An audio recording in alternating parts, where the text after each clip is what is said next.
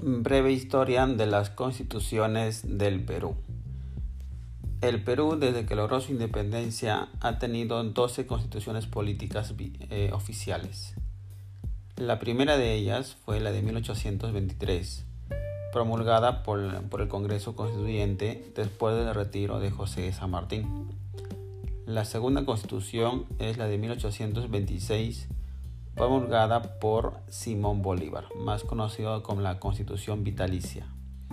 La tercera es la de 1828, promulgada en el gobierno de José de la Mar. La cuarta es la de 1834, promulgada en el gobierno de José Luis Orbegoso. La quinta, la de 1839, promulgada en el segundo gobierno de Agustín Gamarra. La sexta, la de 1854, durante el gobierno de Ramón Castilla. La séptima, la de 1860, promulgada también durante el gobierno de Ramón Castilla. La octava, la de 1867, promulgada por la dictadura de Mariano Ignacio Prado.